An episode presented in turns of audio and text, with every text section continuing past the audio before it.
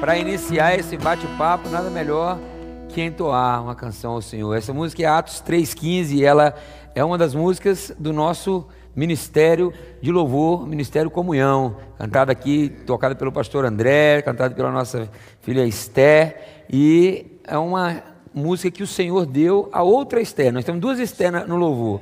Então uma escreveu, a outra canta. Aqui funciona assim.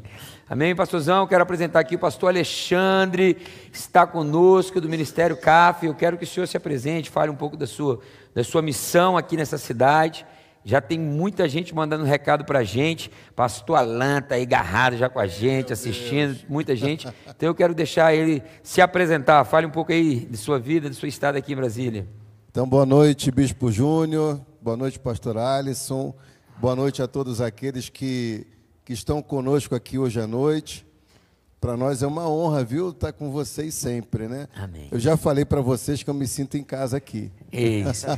Essa é a tua casa. É verdade. Queridos, então, eu sou o pastor Alexandre, casado com a pastora Anne.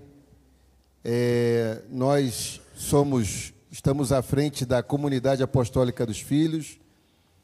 Somos um ministério filiado ao Mevan, sou discípulo direto do apóstolo Luiz Hermínio, fui pastor do Mevan em Campinas e hoje estamos aqui no Centro-Oeste, fazendo aqui, dando continuidade ao trabalho, né, ao nosso trabalho, na realidade não nosso, mas cooperando com aquilo que Deus está fazendo. É, isso é algo que a gente tem aprendido, bispo, que Deus não nos chamou para fazer, mas antes Deus nos chamou para cumprir. Sim. Então, nem todas as vezes que você faz, você cumpre, mas todas as vezes que você cumpre, você vai fazer. É verdade. Amém? Então é uma alegria você que está nos acompanhando, que o Senhor pegue você por dentro. Essa é a nossa oração, que Ele possa ministrar o seu coração, ministrar a sua vida, que haja hoje um, um despertamento por meio da paternidade no seu coração. Em nome de Jesus. Amém. Está conosco também um de nossos pastores, pastor Alisson, e ele tem feito um trabalho aqui maravilhoso junto conosco e está começando um trabalho também ali.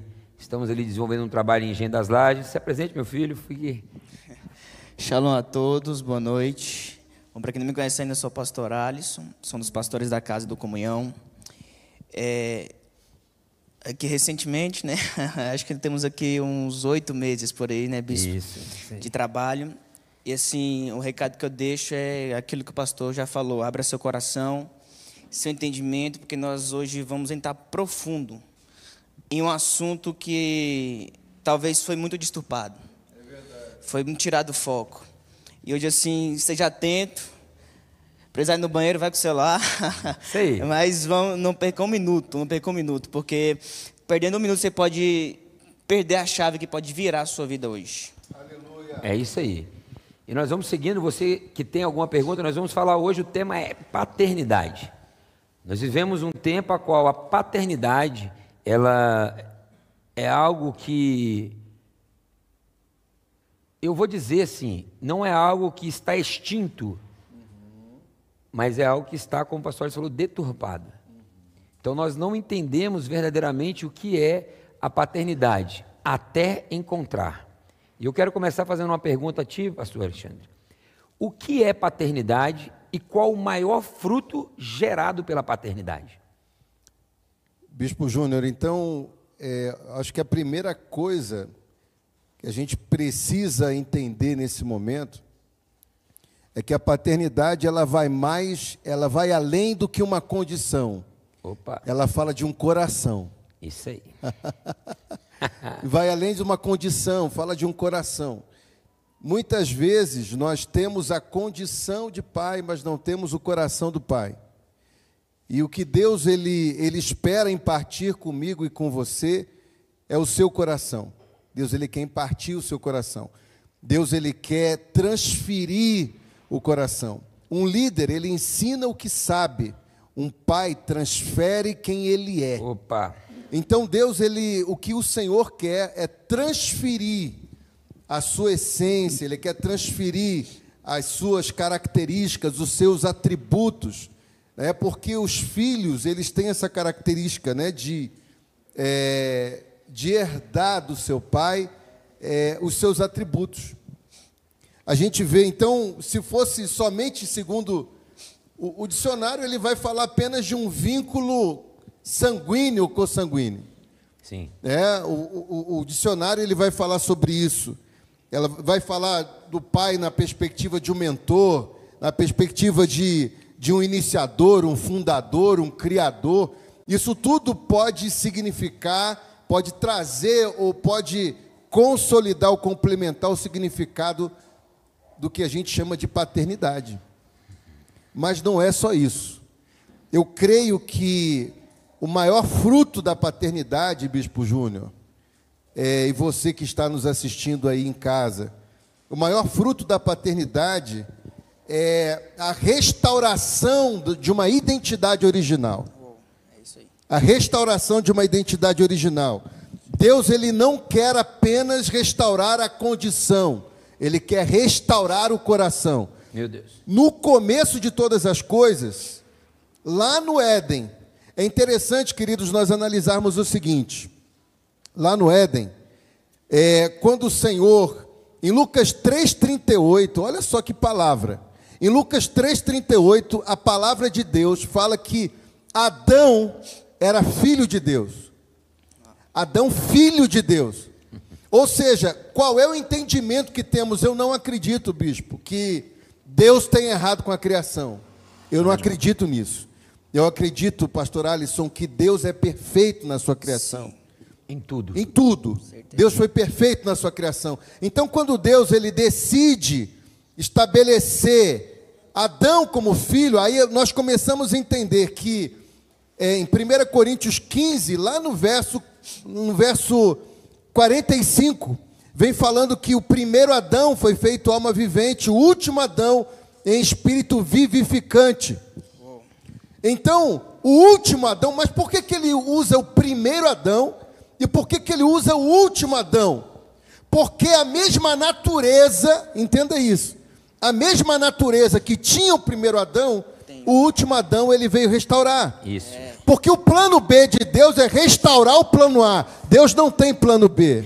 Ele faz o novo de novo. Né? Ele faz novo de novo. Então é voltar ao plano original. Ou seja, como no começo, o estabelecimento de todas as coisas foi feito por meio de um homem. No Salmo 115, verso de número 16, diz que os céus são os céus do Senhor, mas a terra ele confiou aos homens. Ou seja, o Senhor fez da terra um ambiente de governo legal do homem. Ou seja, somente o homem poderia exercer governo. Sim. Então, como o, o primeiro Adão foi homem, o primeiro Adão precisava também ser filho. Meu Deus. Está entendendo isso? Ele precisava ser filho, porque somente verdadeiros filhos podem restaurar o governo dos céus. Hey. Entendeu isso? Somente verdadeiros filhos podem restaurar o governo. Somente verdadeiros filhos, eles podem impartir da sua natu da natureza do pai, mais do que a condição de filho. Deus espera que tenhamos o coração do pai. Então eu creio, bispo Júnior e, e pastor Alisson, que é, falar de paternidade é um, é, um, é um caminho de volta, é um techuvá para a nossa origem. Né, para a nossa origem. Então, eu, eu creio nisso, né, que o maior fruto são homens e mulheres reposicionados na sua identidade. Uma paternidade, ela reposiciona a identidade de um homem e de uma mulher, de uma criança, né? Ela traz segurança. É, homens e mulheres que não possuam apenas a condição de filhos, mas que possuam também o coração do Pai, porque o desejo do Senhor, quando o Senhor ele diz: façamos o homem conforme a nossa imagem, segundo a nossa semelhança. A vontade dele foi literalmente, na realidade, ali, Deus impartiu, Deus compartilhou, Deus transferiu a sua natureza para a sua criação. Então, o pecado nos, é, nos fez perder a essência que tínhamos. Tanto é que, se nós formos analisar, se a gente for analisar, quando é que é, é, é interessante, o ambiente de paternidade, ele vai muito além de um ambiente de obediência, mas fala de um ambiente de honra. Então, no começo, olha só, você consegue, eu quero que a, a gente precisa entender algo, queridos. Você consegue obedecer com a sua mente, mas você só consegue honrar se for de coração. Epa. É. Você só consegue honrar a obediência, você pode você pode construir uma obediência que não revela o seu coração. Sim. Olha só isso. Você pode construir, você pode andar num caminho de obediência e mesmo assim não revelar a sua essência. Está entendendo isso? Muito. Então, quando, quando Deus ele fala, quando o Senhor nos aponta em Lucas 3,38 que Adão era filho de Deus, o que, que nós entendemos? Que o ambiente da origem, o relacionamento da origem, não era um relacionamento de liderança, era um relacionamento de paternidade. Então, lá no começo, era um relacionamento de paternidade. Havia um ambiente de honra. E quando o pecado ele entra na humanidade, o homem, o caminho de volta, entenda isso, olha só, o caminho de volta para a restauração da honra precisaria iniciar com a obediência. Aí então é estabelecida a lei.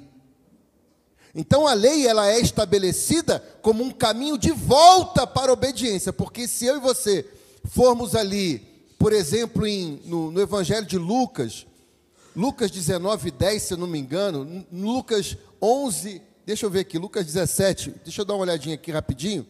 Em Lucas, eu preciso mostrar isso para você. Sim. Em Lucas 17, 10, ele fala: Olha, seremos servos inúteis se fizermos apenas o que for mandado. Mas por que, que Jesus fala que alguém obediente Seria inútil. seria inútil? Por quê? Porque o fim da obediência não é obediência, mas é a restauração da honra. É. Amém, queridos? Amém. É a restauração da honra, porque quando eu volto nesse, quando eu entendo isso, porque o caminho, Cristo, ele, eu preciso entender o seguinte: nós temos três tipos de chamado: um chamado original, um chamado geral e um chamado específico. O chamado original, ele fala em Romanos 8, 29, que aqueles que Dantes conheceu, nos predestinou para sermos conformes o quê? A imagem do seu Filho. filho. Não é isso? A imagem do seu filho. Ou seja, todos nós nascemos, havia um anseio, um desejo no coração de Deus de gerar filhos. De gerar filhos. Então, ele, olha, todos nós fomos predestinados para sermos conformes à imagem do seu filho. Por quê? Porque o primeiro Adão também foi filho. O último Adão, Lucas 19, 10, fala que o filho do homem veio buscar e salvar o que se havia perdido. Você só pode ter a, a, a sua missão restaurada, o seu propósito restaurado, quando você tem a sua identidade de filho restaurada. Então, quando a identidade de filho é restaurada, todas as demais coisas são restauradas. E. Amém, querido? Amém. Eu não sei se eu se eu, eu estou falando muito. Não, bispo? é isso aí. É, É é isso? bater papo. Pastor, complementando o que o senhor falou, nós temos lá o Evangelho de João, no capítulo 1, versículo 18, onde diz que ninguém nunca tinha visto Deus. Mas o Deus unigênito, ou o Filho unigênito que está ao lado do Pai, é quem o revelou. Nós sabemos que Jesus veio revelar o Pai. Veio revelar o É o Pai. Então, toda vez que nós temos uma revelação de paternidade, como o senhor falou, é gerada em nós a nossa identidade original, que nos aponta um destino. Qual foi o destino que o senhor falou? Aí a semelhança de filho. A semelhança do filho. O primeiro Adão foi é um molde de Cristo. É exatamente. E Deus ele decidiu reproduzir vários, cris- Vários cristinhos, é. cristão, um pequeno Cristo É isso aí. em nós, em todo aquele que crer e o receber. Esse será filho de Deus. Aleluia. O senhor falou no começo, e muitos falam, né? Ah, é, Deus errou no plano, né? Por- Porque errou no filho, errou em Adão. Eu tenho uma, um- uma- um lema comigo e eu. O que, que eu preciso? O que, que eu preciso dar aos meus filhos? Eu prefiro dar, preciso dar aos meus filhos duas escolhas: raízes e asas. asa serve para voar e raiz serve para firmar. Então, como é isso? Como é que eu vou dar raiz e asa? E eu entendo que isso que Deus fez com Adão. Ele deu raiz para Adão, dizendo que ele governaria sobre tudo e deu a ele o ensinamento sobre todas as coisas. E agora ele deu asas. Faça o que você quiser, só não toque nisso. Então ele dá raízes e asas, E asas. fundamentos e destinos. Aleluia. Então, isso para mim é a paternidade. E Cristo, ele vem e cumpre com isso. Que ele tinha raiz, É verdade. mas ele tinha É asas. verdade. Porque a Bíblia fala que por um homem só entrou o pecado no mundo. E por um só todos foram justificados. Porque ele cumpriu tudo aquilo que tinha que ser feito. Exatamente. E o interessante é que quando se cumpre, é, é lindo, né? Jesus é. Ele traz de volta todos nós a identidade de filhos. A identidade de filhos. Como eu tenho que fazer? Faça Como ele. como eu fiz. Siga o modelo que eu que eu coloquei, que eu, Eu, de... eu estabeleci o modelo. Sei. O Senhor estabeleceu o modelo. Acabou. Eu digo assim, Deus ele não criou o padrão, ele é o padrão. Ele é o padrão. Ele é o padrão. Ele é o padrão. Aí fala em 1 João 2, né? Aqueles que dizem que, é, que são meus, que me amam, aqueles que dizem que amam Jesus devem andar como ele Como andou. ele andou. Fazer o que ele fez. Então, Aleluia. Não é assim que você fala para os teus filhos? É verdade. E uma coisa muito interessante, é, Bispo Júnior e, e Pastor Alain, é, Pastor Alisson, uma coisa muito interessante que a gente vê é que não há paternidade sem responsabilidade. Opa. rapaz, Não há paternidade sem responsabilidade. Muitas vezes nós vemos isso, vemos que as pessoas elas querem exercer isso, mas elas não querem arcar com a responsabilidade da paternidade. é, é forte. Eu, eu quero ler um texto com vocês em Gênesis 38. Quando você abre isso é muito forte porque quando o Pedro, né, ele, tra... ele tá no jardim armado. Tá armado no jardim. E jardim não é lugar de arma, é lugar de comunhão. Então ele vai cortar a orelha de Malco, é como se Jesus estivesse falando para ele: Cara, tu me ama, mas não ama a minha igreja? Tu me Meu ama. Aí Deus. depois ele volta e fala: Pedrão, apacenta, cuida das minhas ovelhas, cuida daquilo que é precioso para mim. É verdade. Gere filhos. Meu Deus. Aí é perigoso, quando você ama Jesus, mas não ama a igreja dele, você não ama Jesus. Você Aí não ama você é Jesus. religioso. É verdade. É impossível você amar a Cristo. É, é a mesma coisa dizer o seguinte: olha, se Cristo é o cabeça, olha só, Cristo é o cabeça. Estou olhando aqui para o Bispo Júnior. Eu, tô, ah, eu, eu amo a Cristo. E aí eu começo a, sabe, a castigar o corpo dele. Eu não amo a Cristo. Você está entendendo? Sim. Não tem uma relação de amor. Sim. Porque se eu amo o, o, o Júnior, eu vou cuidar do corpo do Júnior. Isso aí. Eu vou, eu vou zelar pelo corpo, eu vou proteger o corpo do Júnior. Eu não vou deixar que, sabe, que, é, que nenhuma enfermidade, eu vou, eu vou trabalhar para que essa enfermidade ela seja curada. Uau, é. eu, eu não vou trabalhar para que ela seja potencializada. É, é, certa vez, o, o apóstolo Luiz Hermínio, é, eu tive a, Falar em apóstolo Luiz Hermínio, você aí, ó, fica ligadinho que semana que vem nós vamos. vai voltar o alinhamento e avivamento em Brasília. Glória a Deus! Missão Centro-Oeste volta. Estaremos volta. aqui, ó. Terça, quarta, quinta. De 24 a 27 de agosto. 24 a 27 de agosto, o nosso apóstolo Luiz Hermínio estará aqui.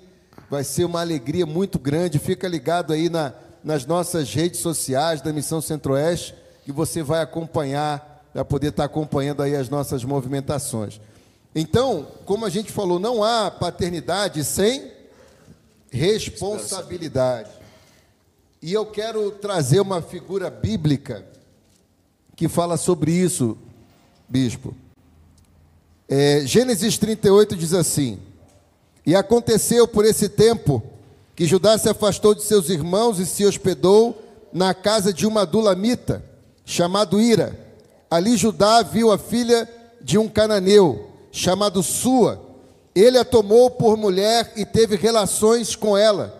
A mulher ficou grávida e deu à luz um filho. Judá lhe deu o nome de Er.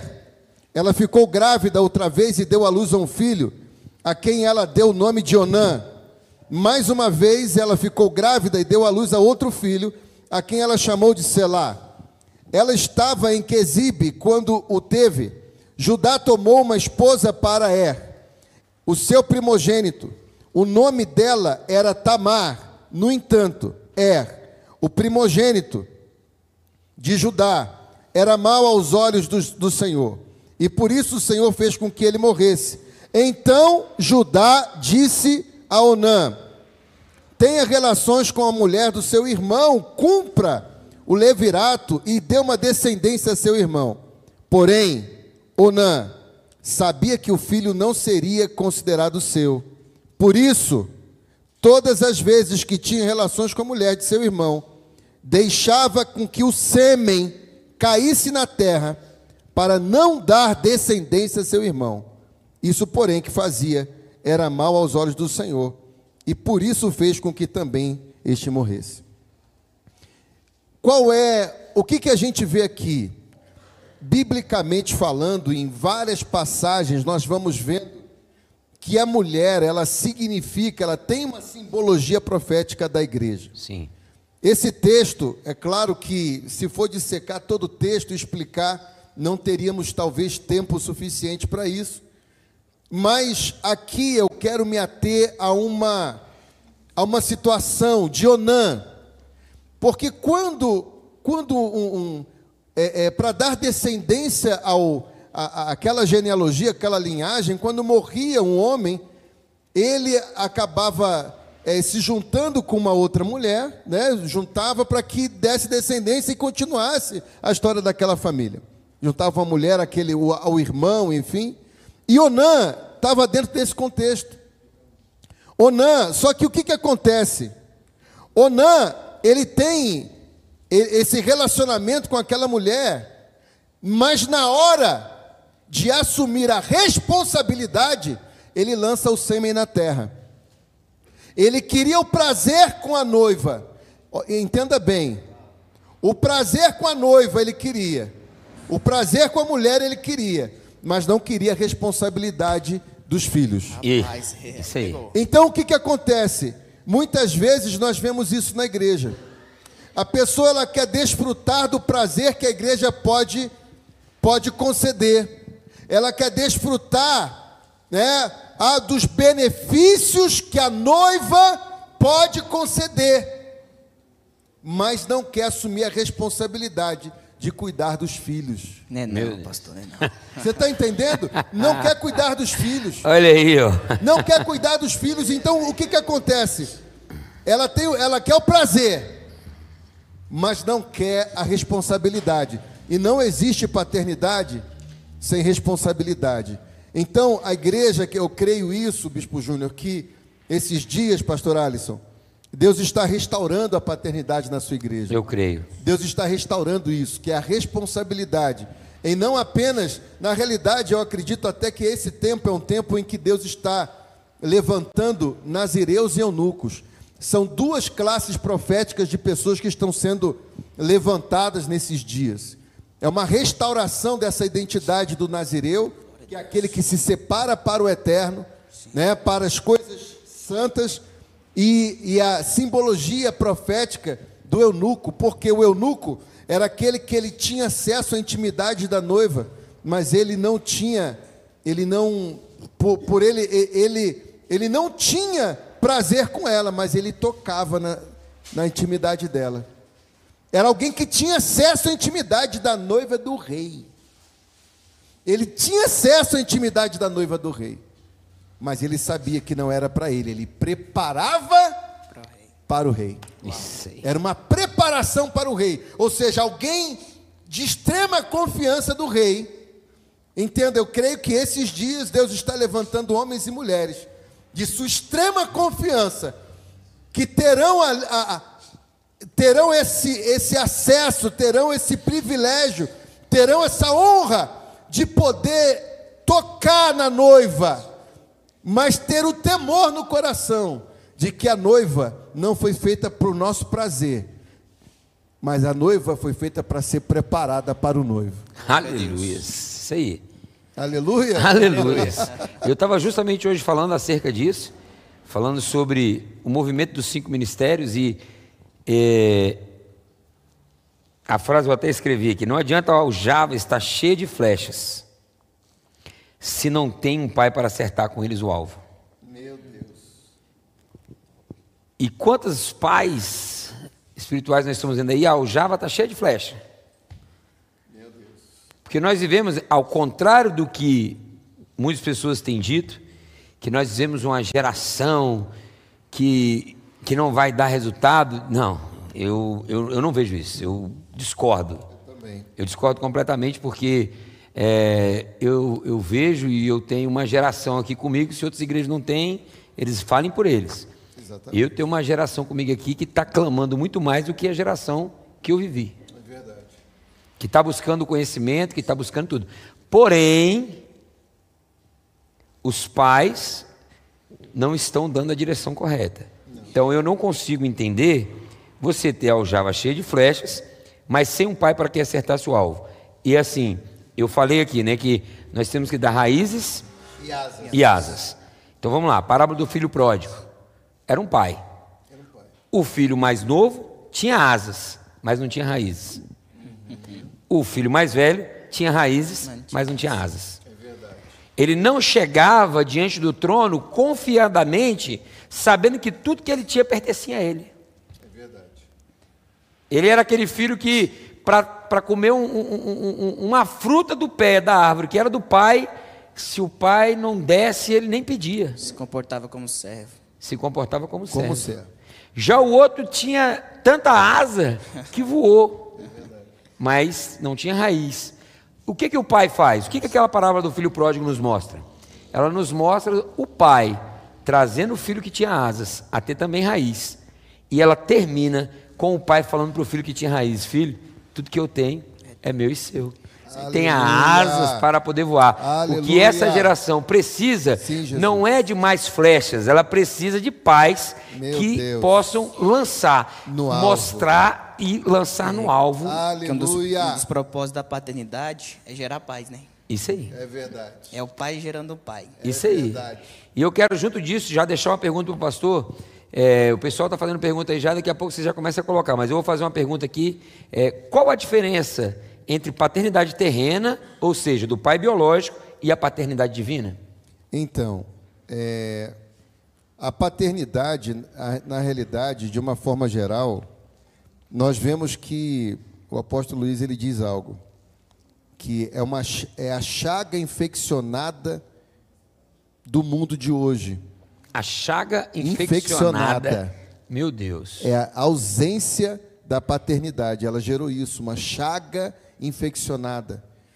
A gente vê esses dias, talvez algumas, alguns filhos e filhas nossos né, espirituais estejam aqui assistindo. Um beijo no coração de vocês.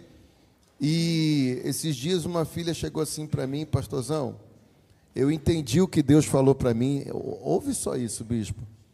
Eu entendi o que Deus falou, eu entendi que Deus está desenhando algo novo, mas nós vemos tão poucos homens, homens que sejam, olha só, homens mesmo, homens de Deus na igreja. Homens de Deus, homens posicionados, homens que, que possam compor o universo até para que elas possam acessar. Você está entendendo? Porque é, a gente vê isso, isso é consequência da ausência da paternidade. Isso é consequência. É, pastor, só, só, só Pode falar, pode falar. É, mas aí tem umas coisas que Paulo fala, né? Que talvez muitos de- não deixaram de ser meninos ainda. Uma frase que eu carrego muito comigo, assim, que eu projeto ela para o meu futuro, que é: meninos fazem o que querem, homens fazem aquilo que é preciso ser feito. Então, meninos, como você falou, fogem da responsabilidade. Fogem da responsabilidade. Homens assumem, se possível for, até pela noiva eles morrem. Exatamente. Esse é o pai, né? Esse é o pai. E, e- e- eu até creio no seguinte que é, a vontade original de Deus era que o pai biológico também fosse o pai espiritual. Não havia, não havia divisão entre pai biológico e pai espiritual. O pai espiritual, ele assume um lugar que o pai biológico não conseguiu. Coloca para mim aí essa, essa frase do pastor Alan Santos aí, que ele colocou aí no chat, que tem a ver com isso aí. Entendeu? Então, é, ele assume o lugar que o pai biológico não conseguiu assumir. De transferir um coração, de transferir o céu, a realidade do céu para a terra, na vida daquele filho, de impulsionar ele. Tanto é que a gente vê é, uma das maiores características, creio eu, de uma pessoa que ela, ela tem problema com a paternidade é a insegurança. É, são pessoas inseguras. É, são pessoas que têm problema sério com a questão da continuidade. Elas não conseguem chegar até o final das coisas. Sei. Elas param, começa e para, começa e para, come... por quê? Porque não teve um pai do lado para ensinar e até o final. Olha só, o pastor Alain mandou para a gente aqui, ó. Toda referência de paternidade que há menção na terra é o espelho de, do Deus Pai. Na ausência de um pai terreno, é responsabilidade da família mostrar para o órfão que o pai está no trono. Meu Deus, é desse jeito.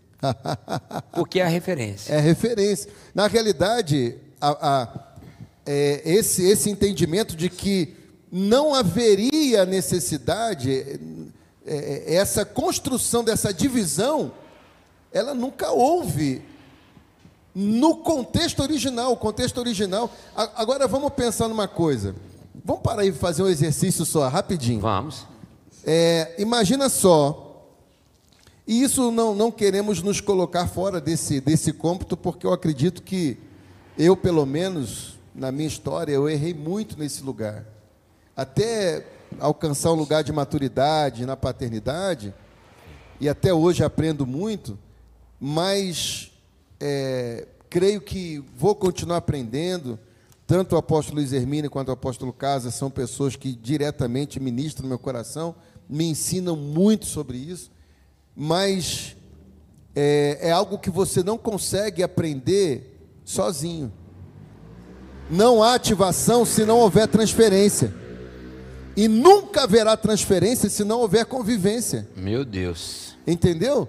Então só há ativação. Ah, eu quero ser ativado. Pô, mas você não tem um depósito de transferência. Você não recebeu de alguém. Ah, não, eu recebo apenas de Deus. Vamos lá.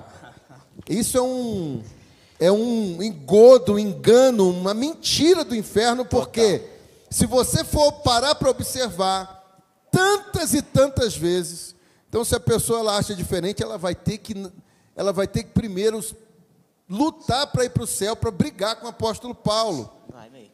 Porque o apóstolo Paulo, ele fala para Timóteo, ele fala para Tito, ele diz o seguinte, ele fala a Timóteo, meu verdadeiro filho. Rapaz, é forte. A Tito, meu verdadeiro filho. Graça, paz e misericórdia. Então, ele, olha só, ele, ele diz que há um tipo de galardão para os verdadeiros filhos. Uau. É. Uau. Graça é um favor que eu não mereço. Misericórdia, é, olha só, compaixão é aquilo que eu sou poupado porque eu, eu entro em arrependimento. Né? Ele fala graça e paz, é um lugar de descanso. Por quê? Porque no tempo, olha só, no tempo de guerra você conquista, mas no tempo de paz você edifica. Uau. Epa. Então, é, às vezes a gente, a pessoa não consegue construir porque ela, ela só vive em guerra. Nós tivemos uma, numa conferência agora esse final de semana, sexta e sábado, estava falando contigo, de homens, e o apóstolo Davi. Davi, apóstolo Davi, ele falou algo muito forte.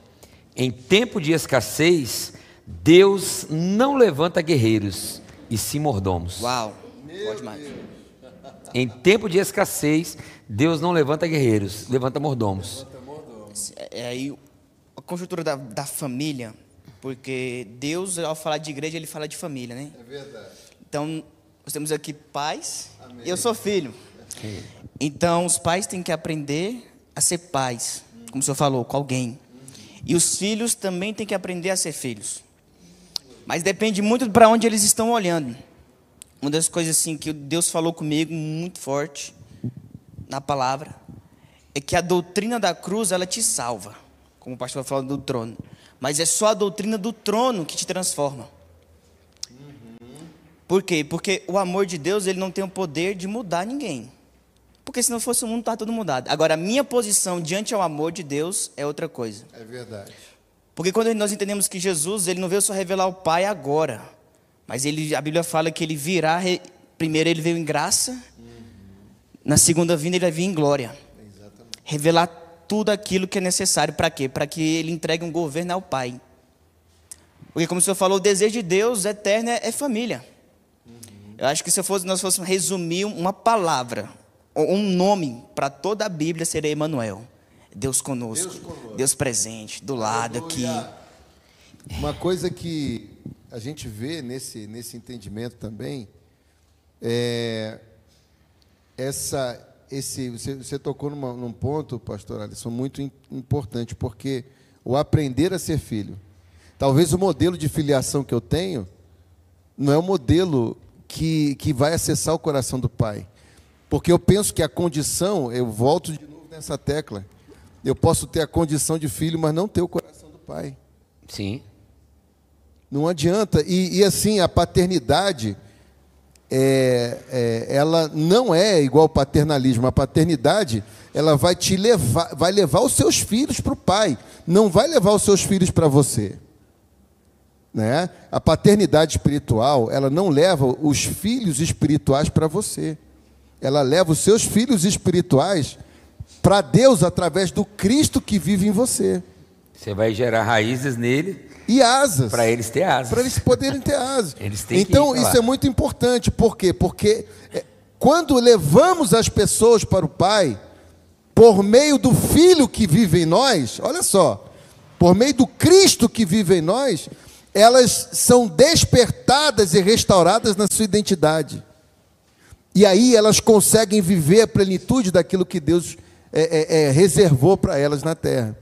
Né? Então eu vejo que, que é, uma, é, uma, é uma construção que ela precisa. Agora, uma outra coisa, é uma construção que precisa de tempo.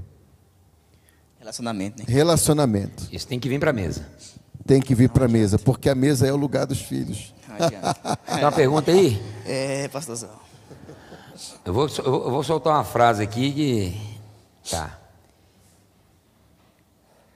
Shalom, amados pastores. O que acontece no mundo espiritual diante de um ambiente familiar que não há o devido reconhecimento da paternidade? Pergunta da nossa Ju Oliveira, diaconisa Ju. O que acontece no mundo espiritual diante de um ambiente familiar que não há o devido reconhecimento da paternidade?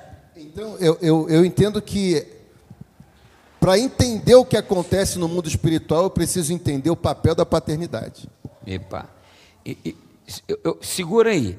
Vocês vão colocar a pergunta que a Vitória fez aí, porque ela vai complementar com essa. O senhor vai dar a resposta e eu vou entrar com a próxima pergunta em Então, cima. o papel, o papel do pai é dar direção, proteção, limites e restaurar a identidade. Você já parou para perceber? Quando é que você reconhece um pai espiritual?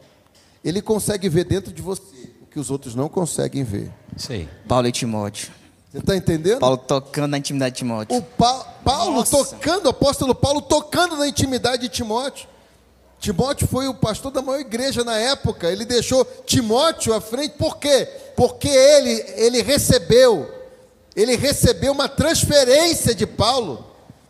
Não foi apenas Gente do céu. É forte. Eu tô com vontade é, é, de pular aqui, então cara. pula, pode pular. Toca logo o chofar aí, Meu vamos Deus. pular e vamos...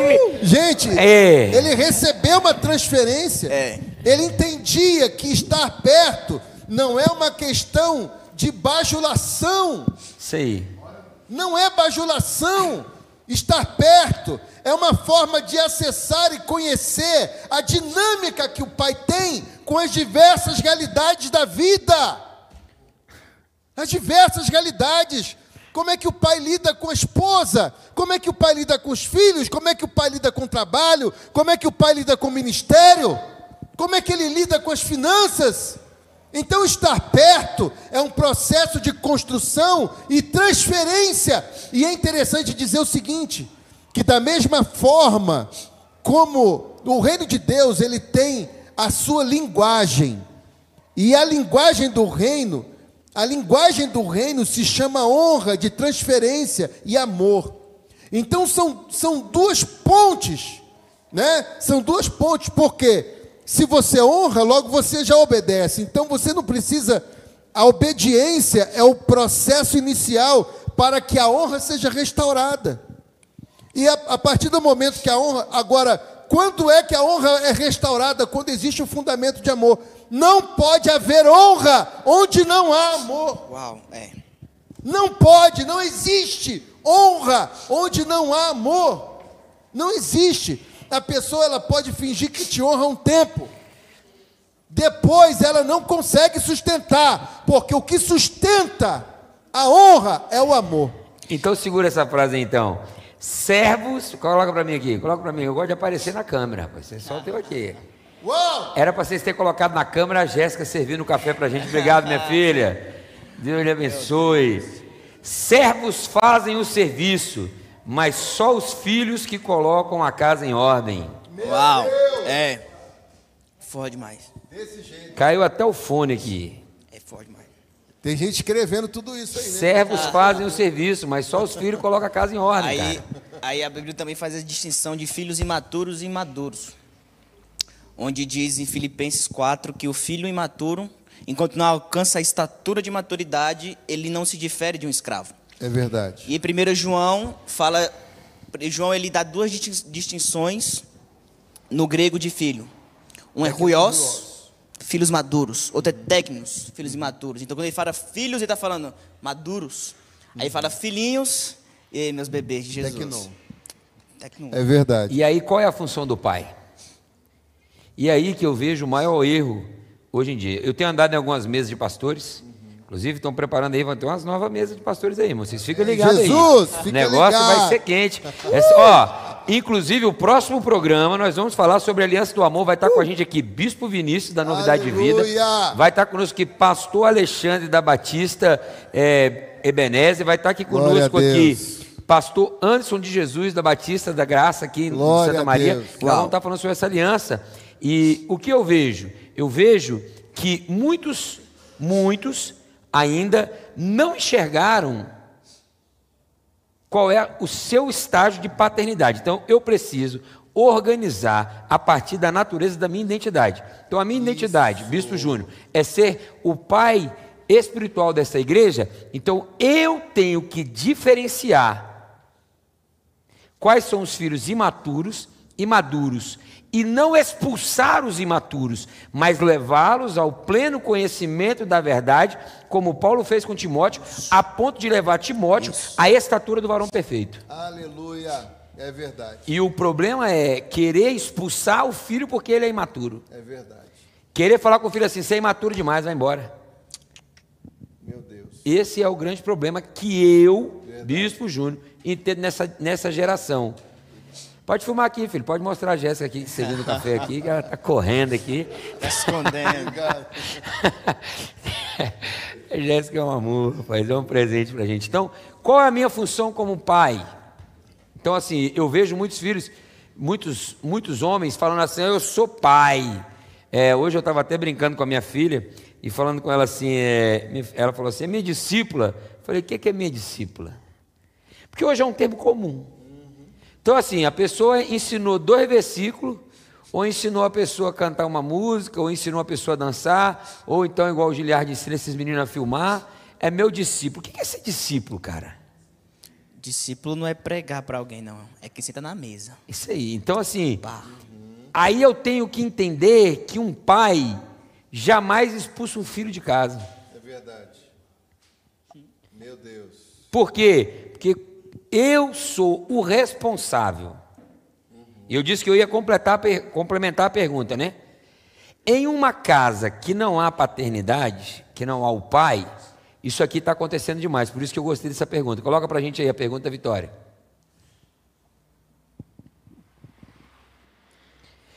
Muitas... Muitas mulheres atualmente têm tentado fazer o papel de pai. Isso compensa a ausência da paternidade na vida de uma criança? Olha, é, eu vou dizer o seguinte: existem, existem dois vieses, né? Um viés, um viés natural, que é um viés onde, onde há uma, há uma compensação na realidade, há, há um suprimento. Na realidade, muitas das vezes as mulheres que, que nós ouvimos, pessoas até falando que elas acabam vestindo as calças, fazendo isso e aquilo, na realidade elas estão apenas, eu não estou. É, é, é eu estou trazendo um fato. Sim. Elas estão apenas é, se colocando na posição, às vezes até de homens que são que, é, pais que existem, mas que são ausentes. Sim. Então, às vezes, ela precisa, para ela poder suprir aquela necessidade da criança, ela acaba tendo que desempenhar outros papéis. Contudo, é, eu vejo que o Senhor, ele, ele é perito né, em, em restaurar é, é, ambientes, em restaurar pessoas. Ele é, é, o, é, o, é o Pai eterno. A palavra fala o seguinte: mesmo que o teu pai ou a tua mãe te desamparem, o, o, Senhor te recolhe nos braços. Epa! O Senhor te recebe, é Ele que faz. Então, é, foi o que o pastor Alain disse. Foi o que ele O que o pastor Alain disse. Que uma casa sem a paternidade, quem se torna responsável por, por mostrar Deus, por mostrar essa paternidade espiritual, é se torna qualquer um da família. Qualquer um, porque é apontar para o Pai Epa, Celestial. Isso aí. Esse é o cerne da paternidade. Isso aí. É apontar para o Pai.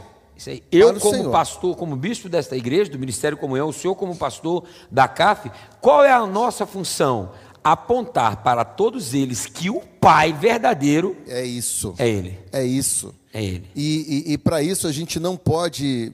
É, é, nós, a gente tem que ser muito atento, bispo, para em nenhum momento roubar a glória do Senhor. Aí eu vou entender no que ele disse. Então, eu, como que eu vou mostrar para todos aqui que que eles chegam e a gente vai gerando um amor. Esse dia eu estava até brincando, né? Eu tenho aqui comigo aqui o pastor Abraão, que tem idade para ser meu pai. Aí já pensou ele me chamando na rua, ô filho. E eu falando, ô pai. Ele falando, não, ele me chamando, ô pai, e eu falando, filho. Chega no lugar chamando o pastor Abraão de filho, fica até um negócio engraçado. Chegou o pastor André, o pastor André tem essa cara de novinho, de, de, de, mais velho assim, mas ele é mais novo que eu. Eu que sou mais bem acabado que ele, assim, então, né, a, a, a cutis é melhor, a genética. Mas aí ele chega na rua, ele me chama de pai, o pessoal até assusta. Mas como eu posso mostrar para eles como é essa paternidade? Quando eu me torno um bom filho. É verdade. Então eu sou um filho de Deus. É e quando eu me torno um bom filho, eles veem em mim uma paternidade. É verdade. Porque é uma referência do pai. Isso aí. Eu quero ler só uma história aqui que hoje eu parei para pensar, né? Que está em Gênesis 21, 9, que diz assim: ó, Sara, porém, viu que o filho de Agar, a egípcia, o qual ela dará luz a Abraão, zombava de Isaac, e disse a Abraão, e disse a Abraão: Deita fora essa escrava e o seu filho, pois o filho dessa escrava não herdará com meu filho Isaque. Pareceu isso muito penoso aos olhos de Abraão por causa de seu filho. Deus, porém, disse a Abraão: Não te pareça isso mal, não te pareça isso mal, por causa do moço e por causa da sua serva. Em tudo que Sara te diz, ouve a sua voz, porque em Isaac será chamada a tua descendência. Também do filho desta serva, porém, farei uma nação, porque ela é da tua descendência. Acontece, nós vemos hoje a perseguição do islamismo aos judeus. Nós acabamos de ter alguns noticiários né, no Afeganistão. Talibã, Talibã, Talibã, muitas pessoas fugindo, muitos cristãos fugindo. Eu comentei até como profeta, e isso é forte demais quando não há falta de paternidade. O perigo da falta de paternidade.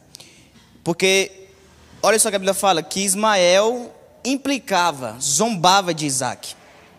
E Deus fala, não, fica tranquilo, eu vou fazer dele uma nação. E hoje nós temos, e continuou. Geração após geração, continuamos com Ismael perturbando Isaac.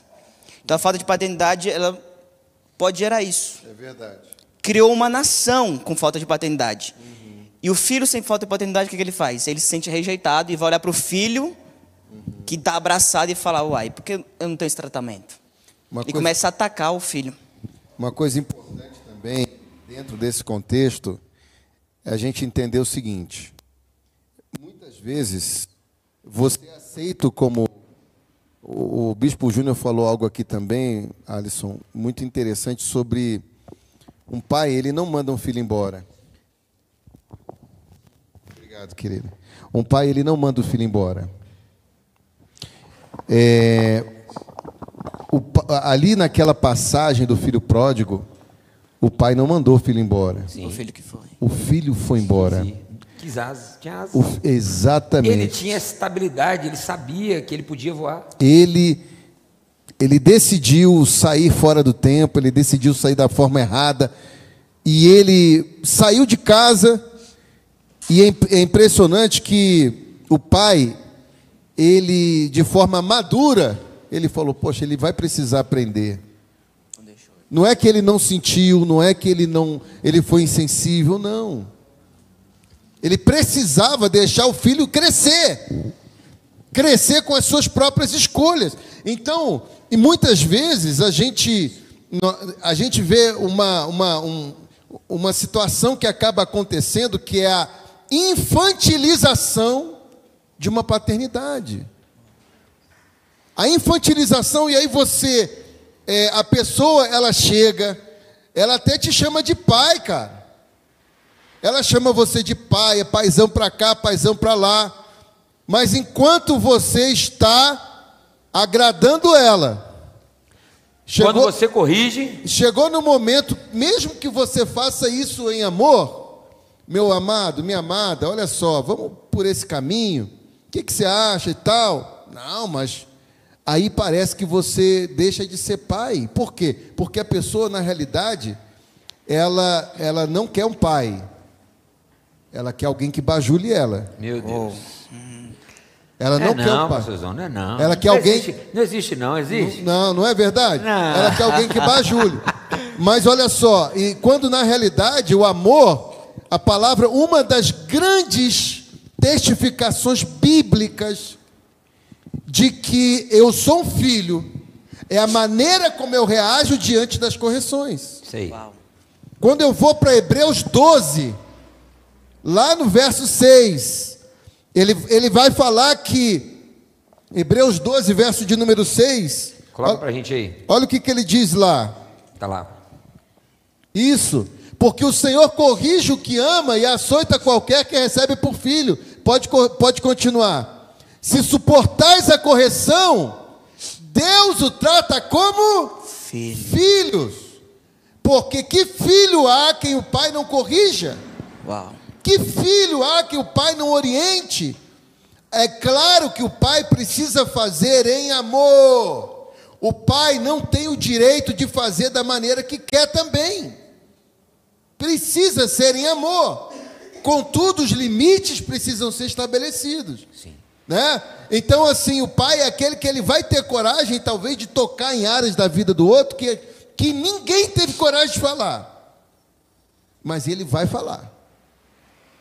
Agora, o que, que a gente precisa entender é que a, a, a paternidade saudável, não uma paternidade que infantiliza, o que, que significa isso?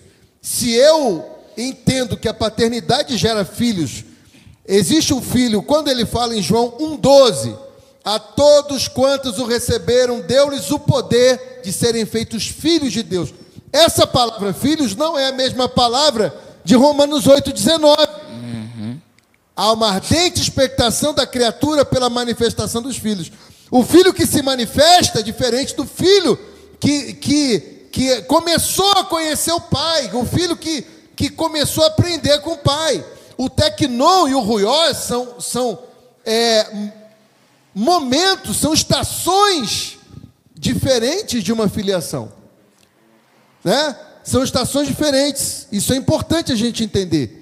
Porque, afinal de contas, todos nós já fomos imaturos. Exatamente. Agora a questão é não permanecer na É imaturidade. não permanecer. E eu acredito é, mais, pastor Alisson, que é, a maturidade ela também é relativa. Sim. Por que, pastor, a maturidade é relativa? Porque depende. Se eu for olhar para os meus filhos, é uma coisa, mas se eu for olhar, por exemplo, para o apóstolo Luiz Hermínio, eu posso ser imaturo é, comparado a ele. Você está entendendo? Mas se eu olho talvez para os meus filhos espirituais, eu, posso, eu sou maduro em relação a eles, mas ainda sou imaturo em relação a outros pais, né? aos nossos pais. Sim. Então, é, a gente precisa entender, e isso precisa nos trazer a humildade de reconhecer que a gente não sabe de tudo. E tem muita coisa que a gente vai precisar aprender com os filhos. Isso aí. Verdade. Uau. Vai precisar aprender com ele, sentar. E às vezes o filho. Quantas vezes. a- a- Eu estava comentando com, com o Bispo Júnior que antes de vir para cá, eu mandei a mensagem para ele no celular. Olha, dever. eu estou chegando entre tal hora e tal hora porque eu estou fazendo tarefa de casa com a Esther. Como é que eu vou ouvir falar de paternidade e não estou fazendo tarefa Opa! Uau. com a minha filha em casa? Isso aí. Não, eu vou primeiro terminar minha tarefa e depois eu vou para lá para o bate-papo comunhão. É isso aí. Senão não tem autoridade para ficar falando, tá entendendo? Então, assim, são coisas dessa natureza, porque às vezes é, é. E quantas vezes que a minha filha chega assim, papai, fala alguma coisa para mim e aí eu, é verdade. Eu cheguei, eu estava preparando a palavra, estava lendo, meditando na escritura. E aí ela chegou da escola, o que, que eu fui fazer? Eu fui pular corda com ela. Está entendendo? Porque ela quer, ela quer a presença. Ela quer a presença do pai, ela quer o pai brincando. Então são coisas que a gente, a gente às vezes, a, a gente quer, a gente fala da paternidade do lado de fora, mas às vezes a paternidade do lado de dentro, ela precisa ser vivida. Você só pode expor o que você carrega, né? Pois é, você só pode manifestar o que você carrega. Acabou. Acabou. Entendeu? Então, assim, aí eu falo, Deus, eu não vou, eu não posso. E aí é uma vigilância, né, que, que nós, pais espirituais ou naturais, precisamos ter. Porque você, a autoridade, ela é resultado de algo que eu vivo e não de algo que eu prego. Né? A autoridade, é, é- ela é resultado disso. Isso não quer dizer que um pai nunca tenha errado, que eu não tenho erros e falhas, e que preciso tanto quanto os meus filhos, da misericórdia de Deus e da ajuda dos meus pais espirituais, apontando para o Pai Celestial, é, por meio do Cristo que vive neles. Então, na realidade, o que nos atrai é interessante que Jesus Cristo estava do, do lado de dentro do templo, em João 12, 32. Haviam alguns escribas e e fariseus é, na porta do templo, não permitindo que os gregos entrassem. Eles não queriam que os gregos entrassem. Estavam protegendo a unção, né? Meu Deus. É. E parece que essa turma existe até hoje, né? Não é nada. é. Elas ficam perto de, de algumas autoridades e não deixam você se aproximar delas, né? É o meu Mas Jesus. tudo bem. É o meu Jesus, é Não o é? meu pastor. Não é verdade? E não deixe você e não deixe as pessoas acessarem, não de, não, vamos proteger a unção. Peraí, cara. Não é assim não, mas tudo bem, vamos voltar ao texto. Então, João 12:32, aí o que que ele fala? Que, ó, quando eu for crucificado, a todos atrairei. Então eu creio que somos atraídos pelo Cristo que vive dentro de cada um. Aleluia. Nós somos a- as pessoas, elas podem até estabelecer barreiras. Meu Deus, olha isso que Deus está falando agora. Elas podem até estabelecer barreiras, elas podem até tentar impedir que as pessoas cheguem até você. Mas o Cristo que vive em você, ele vai atrair as pessoas. Aleluia. Ele vai atrair, sabe por quê?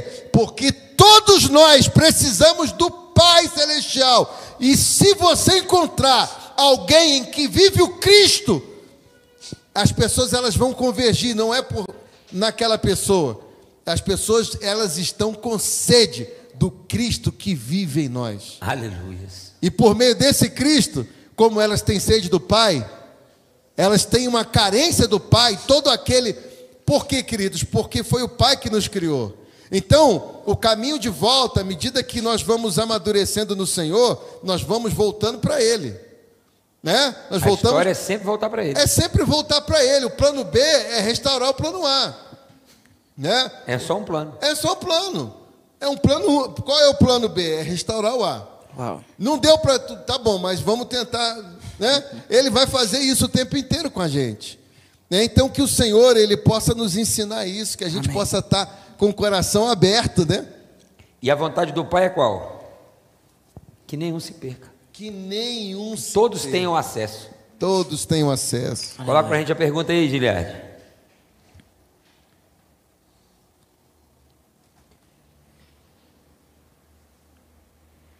Quais as consequências para alguém que cresce sem reconhecer a figura paterna?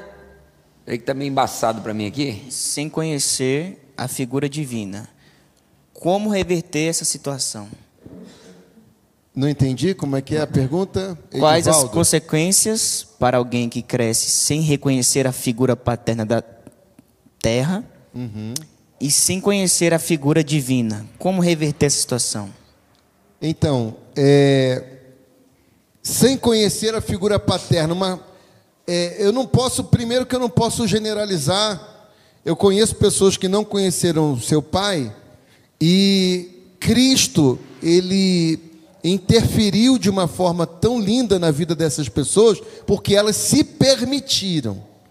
Elas se permitiram é, essa restauração por parte do Senhor.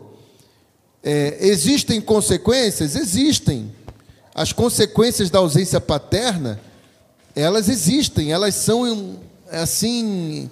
é, é, não tem como. Você pode, de- você pode em, em, em outro momento buscar uma restauração no Senhor, mas as consequências, é, como a gente comentou aqui, a, a pessoa ela tem normalmente problema com a sua identidade, às vezes ela vai gerar algum tipo de problema com a própria figura paterna. Eu vou dar um exemplo.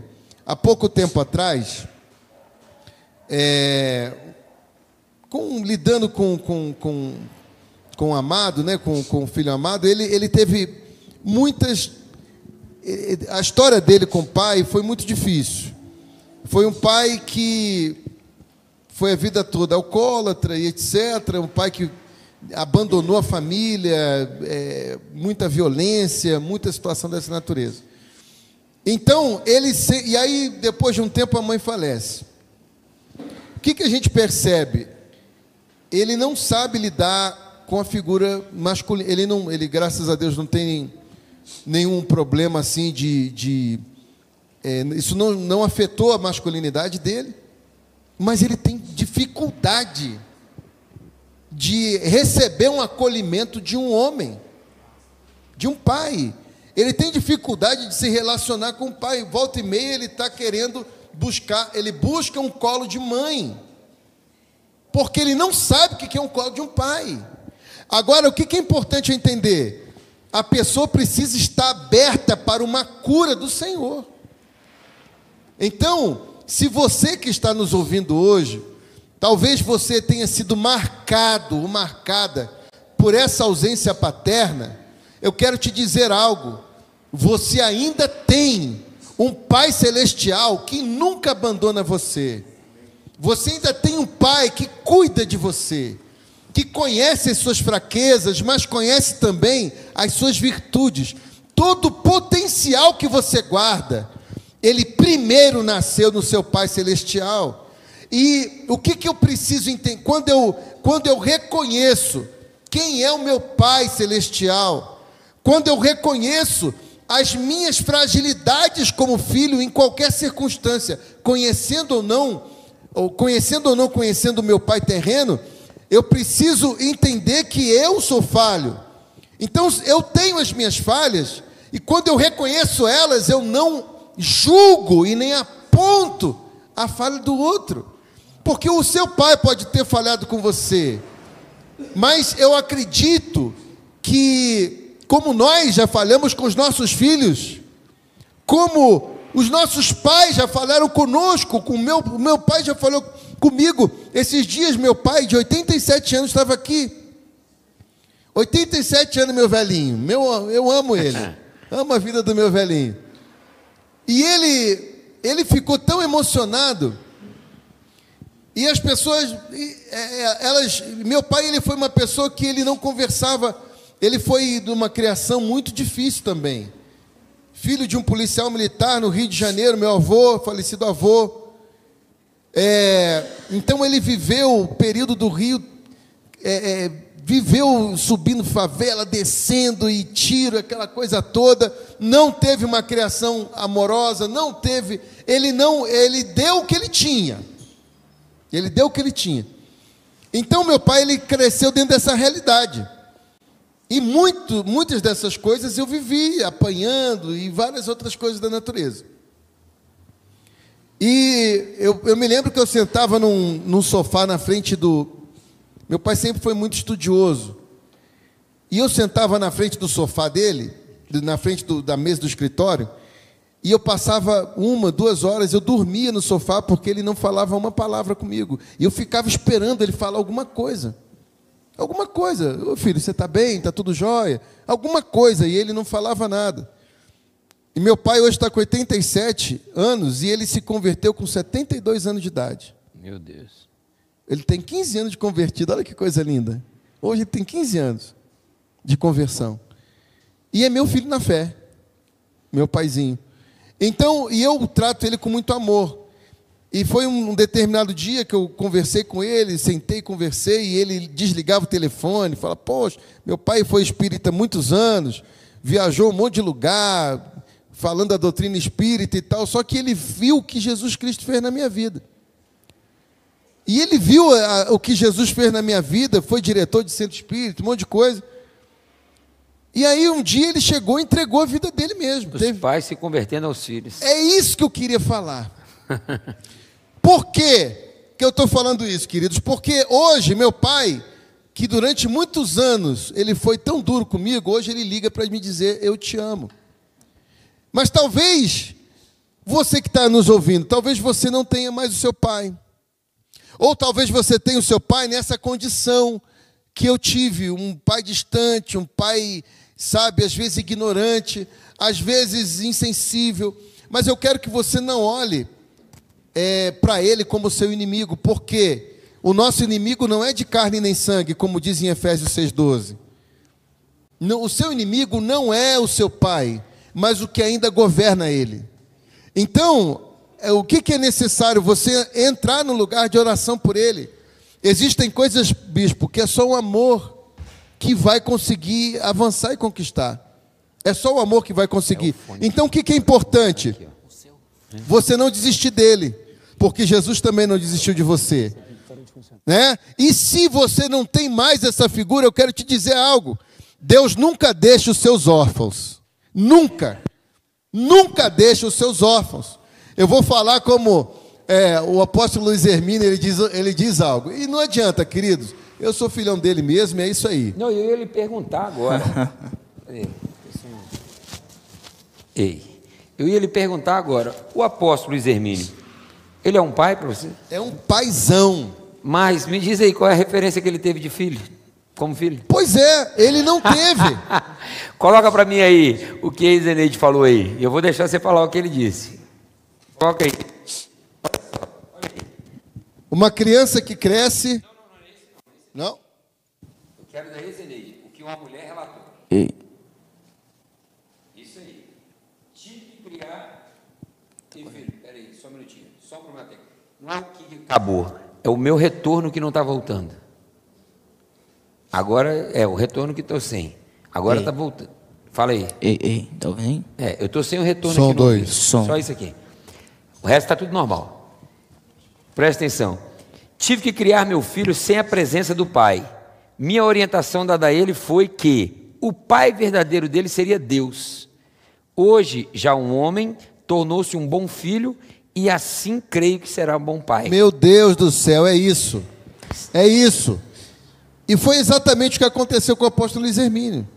Ele, ele não teve essa presença, não teve, ele não tinha como é, receber isso se não fosse do Senhor, e, e acabou acessando um relacionamento de paternidade com o Senhor para descobrir o que era isso. Nesse, nesse relacionamento foi onde Deus supriu todas as necessidades que ele tinha. Sabe qual é o nosso problema, queridos? Nós achamos que Deus não pode suprir as necessidades que uma pessoa poderia, é, ela deixou de, de, de suprir. Quando na realidade o salmista, no Salmo 87, verso 7, ele diz assim: Em ti, Senhor, estão todas as minhas fontes. Todas as suas fontes estão no Senhor. E foi exatamente isso. Sabe, então, uma, uma das coisas, é Salmo 87, 7 que diz esse texto. É, a gente vai vendo que o Pai Celestial, ele pode ocupar na sua vida a, a posição, o lugar que o, o, talvez o seu pai natural não conseguiu. Isso não quer dizer que se você tiver um pai natural, você vai deixar ele para lá. Nunca faça isso. A palavra, ela quando ela fala para honrar pai e mãe, ela não diz que ah, você vai honrar o pai que é bonzinho e não vai honrar o pai, o pai que é malzinho. Ela não fala isso. É honrar pai e mãe. E foi muito, muito interessante que nesses dias, o, o, pai, o meu pai aqui, aí a gente deu, eu falei, paizão, vem ensaiar comigo aqui no altar. O pai chorou que se acabou. Não, meu filho, não faz isso comigo. Ele falou, né? Não faz isso comigo, filho, não faz, por favor. Foi não, pai. Isso é meu pai. Onde eu estiver, eu vou honrar sua vida. Não interessa o lugar que eu esteja, se é no exército, se é na igreja, se é na rua. É esse relacionamento que a gente precisa entender que é, um, é uma honra poder honrar os nossos pais. Entendeu? Então, Aí chamei ele, chamei minha mãe, não, vamos ceiar aqui comigo, né? Vamos ceiar e a minha esposa, né? Sempre mulher sábia, chegou e falou, mozão, é, aproveita a oportunidade, né? Aproveita, ele está ali e tal. Se você não chamar, ele não vem. Então chama o pai. chama o paizinho e ficou ali. Então, assim, queridos, é, eu acredito que Talvez a ferida que você carregue por causa da ausência da paternidade, ou por causa de uma paternidade abusiva. Existem pessoas que talvez foram abusadas nesse ambiente. Abusos dos mais terríveis. Dos mais terríveis. Então nós queremos deixar uma palavra para você. De que o Senhor ele vai, se você se render a ele, a paternidade do Senhor, o Senhor ele pode curar você. Ele pode curar você, ele pode trazer, sabe, essa esse sentimento. Eu tenho uma pastora lá, a esposa do pastor Marcos. Ela deve estar até assistindo a gente aqui. Filha, um beijo do coração. Ah, ela, ela chegou e ela tinha muita dificuldade de não, pastorzão e tal, mas eu não, não abraçava, acho que eu, eu acho que eu nunca acho que eu nunca vou conseguir chamar o senhor de pai. Eu falei, eu, eu não, você não é obrigado a isso. Eu quero que você se sinta à vontade, que você viva essa realidade e que de, deixa somente Deus trabalhar. Hoje é paizão mesmo, pai, eu te amo, o senhor é um pai para minha vida. Eu nunca pedi ela para fazer isso. Nunca pedi. Ela é testemunha, tá, deve estar tá nos assistindo aqui, é testemunha disso. Mas foi o quê? É uma transferência, é um, é um ambiente de amor, de honra, é um ambiente onde você reconhece os filhos, onde, onde existe um lugar à mesa para os filhos sentarem. É, tem lugar à mesa para os filhos sentarem. Sempre terá um lugar à mesa. Sempre tem alguém que não tem. Olha só, meu Deus, entenda isso. Quem não anda na. A gente vê uma outra realidade. Presta atenção, você que está nos assistindo, porque isso é uma outra realidade que a gente se depara muito.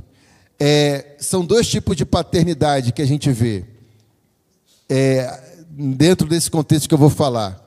Uma paternidade que é só da boca para fora e a, e a, outra que é digital. repete aí como é que é. É uma paternidade que é só da boca para fora. Não, vamos exercer paternidade. Epa. Mas aí não coloca o filho sentado na mesa. E no primeiro problema do filho, manda ele embora. E o, o filho contrariou, vai embora. Que isso, gente? Isso não é paternidade. Entendeu? Isso não é paternidade. É claro, tem filho que não, que não aprendeu a ser filho, ele quer ir como filho pródigo. Mas a porta da casa vai estar aberta, filho. Quiser voltar, filho, vem. Isso aí. Né? Vem, a- a- o pai está aqui, o pai está esperando, mas existem lugares de crescimento que o pai ele, ele, ele precisa deixar o filho crescer. Senão o filho não cresce. Vai ter que É, tomar tem- uns tomos, vai ter que bater a cabeça, vai. Senão não cresce. Agora, tem tipo, tem algum, alguns tipos de, de paternidade, queridos, que é uma paternidade, é, parece que é só marketing. É marketing de virou moda agora. Pai. Só que aí, como é que você percebe alguém com coração de pai? Ele vai trazer para a mesa, cara. Ele vai trazer você para a mesa e ele não vai se sentir ameaçado. Aí. Isso aí. Porque um pai, um- alguém que tem coração de pai, Ele, ele, ele quer que seu filho seja maior que ele. falar Ele sobre quer que isso. seu filho decole. Ele quer que seu filho cresça. Agora, alguém que tem apenas um coração de liderança, ele vê num filho um concorrente. Meu Pode Deus. ser maior do que eu. Ele vê Meu Deus. alguém que tem potencial de filho, ele vê um concorrente. Ele não deixa o camarada avançar. Sabe o que é interessante nisso aí? E aí estão tendo muita pergunta, Sabota. Muita pergunta Sim. sobre isso. Corta a asa e não orienta o voo. Olha só, por que, que o filho pródigo volta?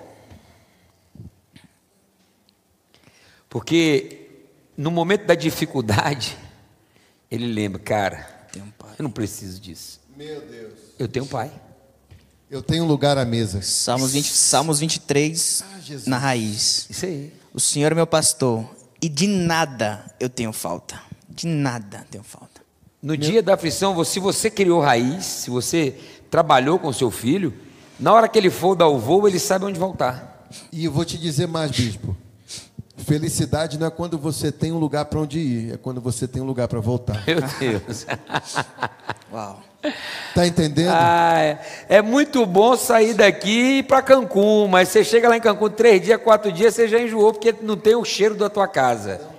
Mas aí quando você sabe que você tem para onde voltar, É verdade. isso é tremendo. E, e- e isso é a paternidade. Aleluia. Isso é a paternidade. É, eu, eu quero até colocar aqui um, um- Cadê aqui? Deixa eu. Como filho, aquilo que você mais rejeita pode ser o que você mais precisa. Por que eu estou falando isso, filho?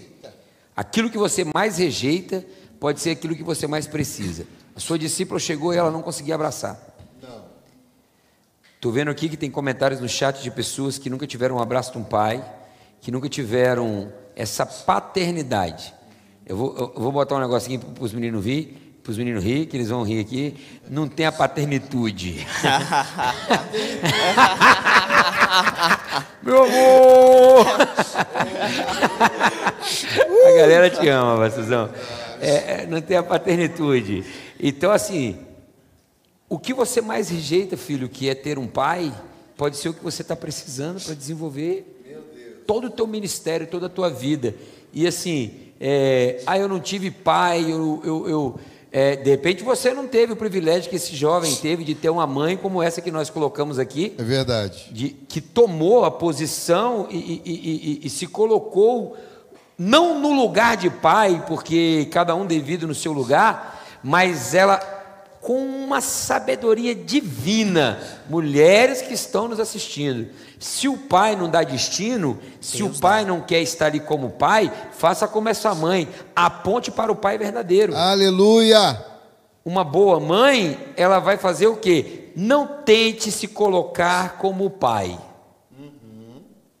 Mostre o pai, Pai Celestial. o pai celestial, para suprir a necessidade. Eu não tenho convicção, minha irmã, que você que está nos assistindo e você deu esse testemunho seu aí, que o seu filho será um pai de excelência.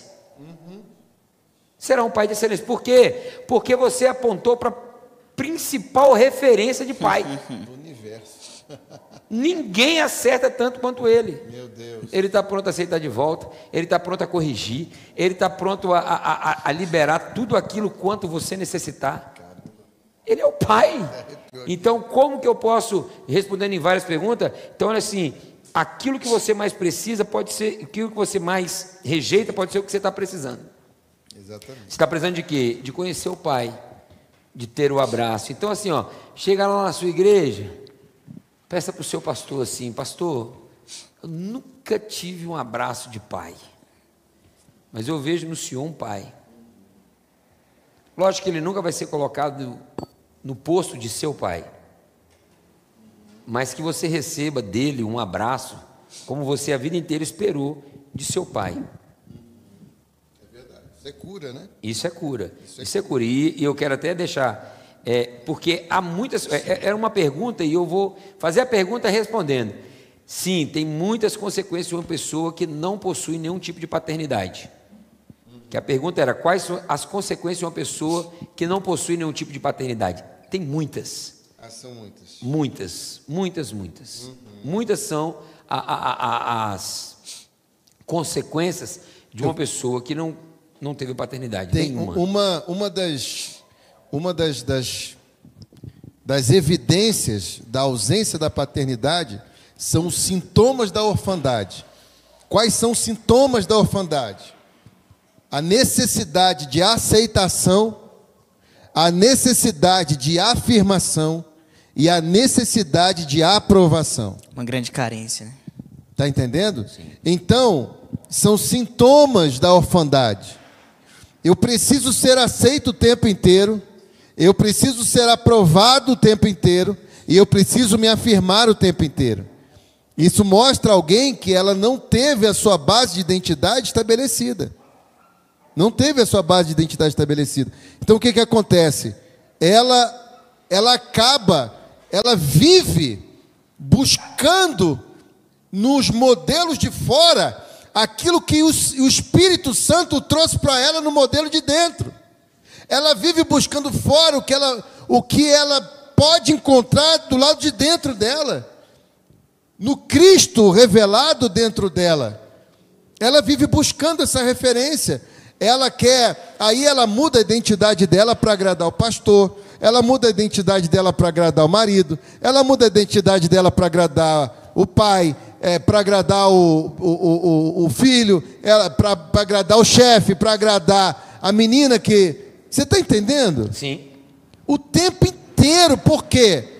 porque a identidade dela não foi firmada. Ela não teve um relacionamento. Não teve. E aí ela entra no outro lugar, porque quem existe duas consequências, duas colunas, né? Elas vão acabar ramificando em outras coisas. É, a crise de identidade, é, essa questão da orfandade, os sintomas da orfandade, que é a necessidade de aceitação, afirmação e aprovação e, e a, a, própria, é, é, os sintomas da bastardia. Então ela entra no lugar de bastardia. O que, que é, é, é considerado é, um filho bastardo? Filho bastardo, se for, você for no dicionário, vai falar de um filho que nasceu fora do matrimônio, no dicionário. Sim. No dicionário você vai ver isso. Só que a citou, citou o exemplo aqui. Citou o exemplo. Só que se você for é, vai além ali quando o Senhor ele fala em Hebreus 12, o filho bastardo ele ele não reconhece a paternidade que Deus dá. Ele não consegue reconhecer Deus como pai. Está entendendo? Ele não consegue. Por que, por que, que ele não aceita a correção? Porque ele não reconhece a paternidade. Sim. Porque de quem você reconhece a paternidade, você aceita a correção.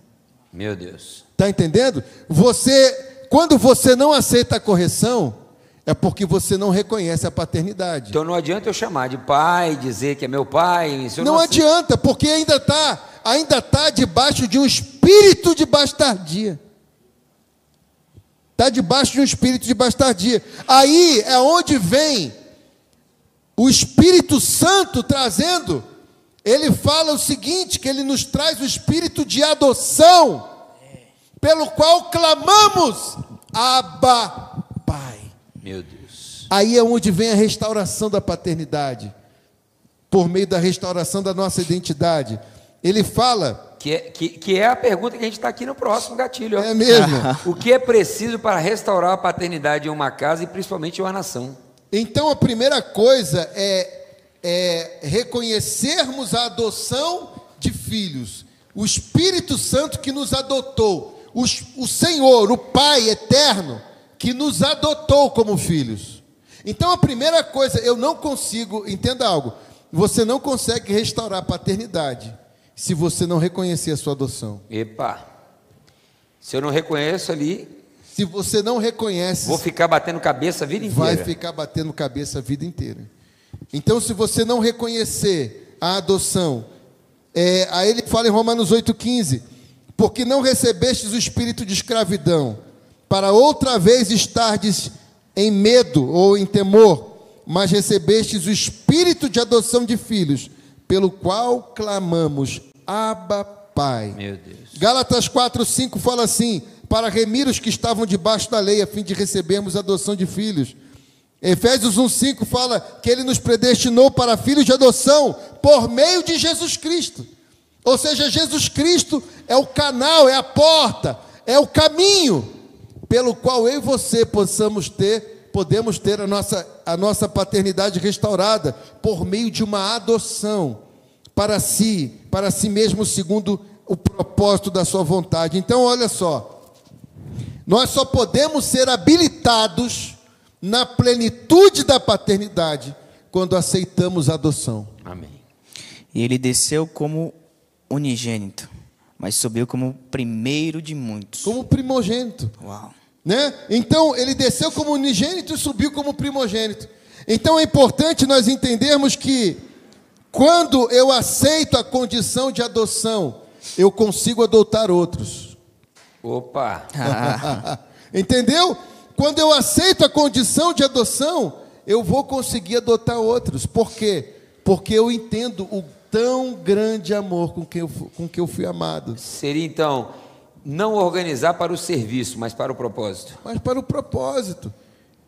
Que Porque o propósito é que todos sejam filhos. você. Exatamente. É que todos aceitem essa adoção. Aceitem essa adoção. Entendeu? Então, assim, algo que, que chama muita atenção, por quê? Porque se você não consegue acessar o amor de um. Olha só, você acessar um amor é, da adoção, eu não consigo transferir o amor do adotado. Está entendendo? Quando. se eu não consigo acessar esse amor, como é que eu vou conseguir adotar outro? Então, eu, eu, eu preciso aceitar, eu fui adotado, eu não fui. Olha só, às vezes nós olhamos, é, achamos que a nossa. Porque eu não tive. Olha, você presta atenção no que eu vou falar para você. Você que está me ouvindo aí agora.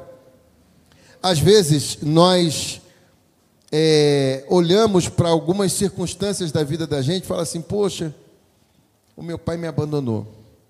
Poxa, é, eu tive um, um pai abusivo. Poxa, aí nós temos tantas, tantas situações.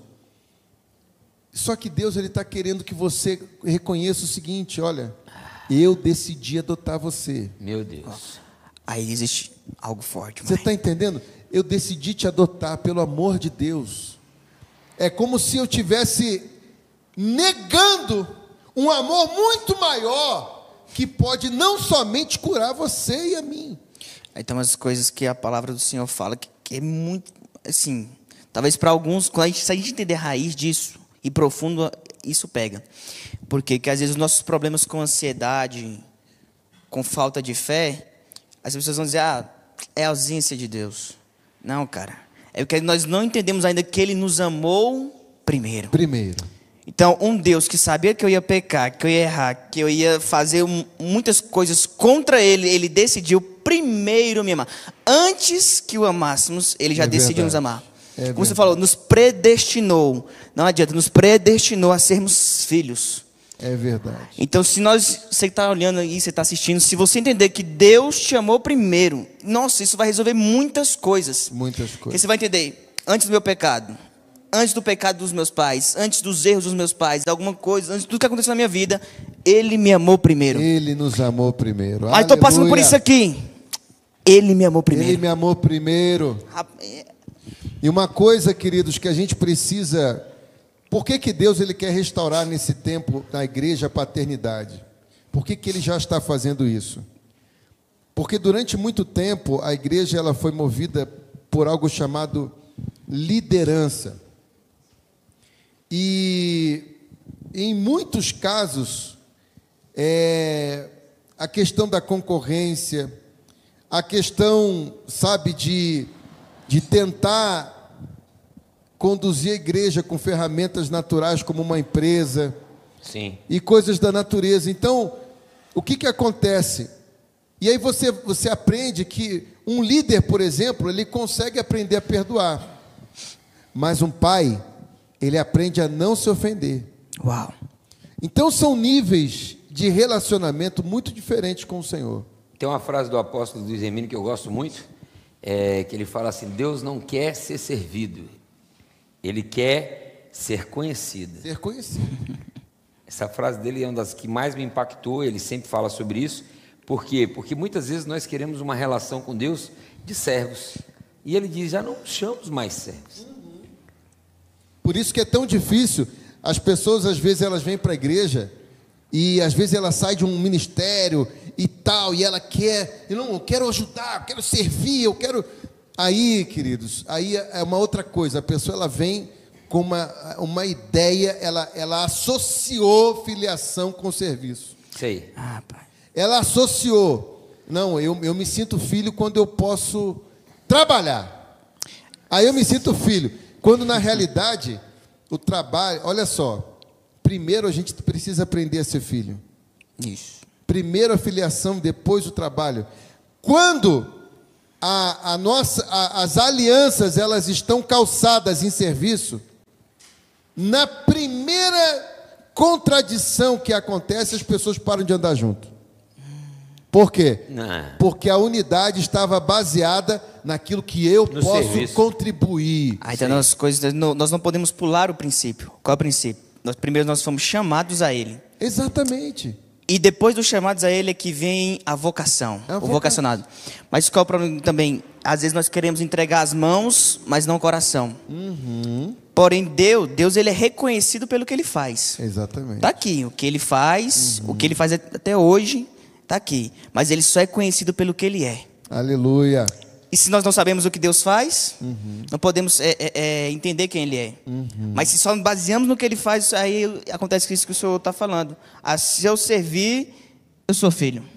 E, e aí acontece o que as pessoas elas querem, é, elas querem a, a ideia, a associação, há uma, uma construção babilônica no seio da igreja, uma construção babilônica, é, apontando o seguinte que para que ela seja aceita, ela precisa trabalhar por Deus. Para que ela seja, veja bem, não é que ela não precise é, fazer algo, não é isso. É que ela associa o fazer com aceitação. Ela busca, ela tenta suprir a crise de orfandade que ela carrega, é, fazendo para ser aceita e amada. Meu Deus. E quando na realidade Deus quer que ela se torne. Olha só, qual foi a primeira vez que Deus abençoou? Você já parou para pensar nisso? Qual foi a primeira vez que Deus abençoou o homem? Em Gênesis 1, 28. E Deus os abençoou, macho e fêmea os abençoou. A primeira vez que Deus abençoou o homem, quando é que foi? Foi porque ele fez ou foi, foi porque ele se tornou? Foi porque ele se tornou a sua imagem e semelhança. Então, depois que ele se torna, ele é abençoado. Olha só, ou seja, a bênção que eu preciso não está, não está, a bênção que eu, que às vezes eu estou correndo atrás dela, ela não está esperando que eu faça alguma coisa. Ela está esperando que eu me torne alguém que eu não me tornei. Epa. Vou colocar aí então, ó, porque a gente já está finalizando, falta oito, sete minutinhos. Tito entendeu isso. Tito entendeu. Cara, fizemos duas horas de, de live. Jesus! Tito entendeu isso. Tito entendeu. Por que, que Paulo disse que deixou ele em Creta? Paulo diz assim: Tito, meu verdadeiro filho, eu deixei você em Creta, por quê? Porque só os filhos podem organizar. Então você organize Meu Deus. Por quê? Porque o filho tem o coração do pai, ele se torna. É verdade. É verdade. E muitas vezes nós queremos dar um serviço por aquilo que nós entendemos. E o que Deus não quer e não precisa disso. Uhum. Ele quer que você o entenda, ele quer que você Se torne. se torne para que ele lhe envie e você, como filho, vai organizar. Porque ele vai Meu cobrar Deus. de quem? Dos filhos. Até mesmo porque você pode. é, você ensina o que sabe, olha só. Mas você só consegue multiplicar quem você se tornou. Meu Deus. Nós precisamos, enten- aí nós precisamos entender a diferença daquele que foi criado e daquele que foi gerado. É isso aí. Por, por exemplo, quando alguém vai pintar um quadro, ele, dá, ele pode dar a imagem dele ao quadro, mas ele não pode dar vida ao quadro. Ou seja, ele está criando. Então, tem pessoas que Deus somente criou, mas pela pessoa, ela, ela é a arte, a obra de arte, a obra de Deus. Mas ainda é uma criatura, só foi criada. Agora a Bíblia fala daqueles, por que o batismo? Por que eu nascer de novo? Para que nós pudéssemos nascer em Deus, Ser gerado. ser gerados em Deus. Porque a Bíblia fala que Jesus não foi criado, ele foi gerado de Deus. Aleluia. Rapaz, meu Deus. Esse é o melhor.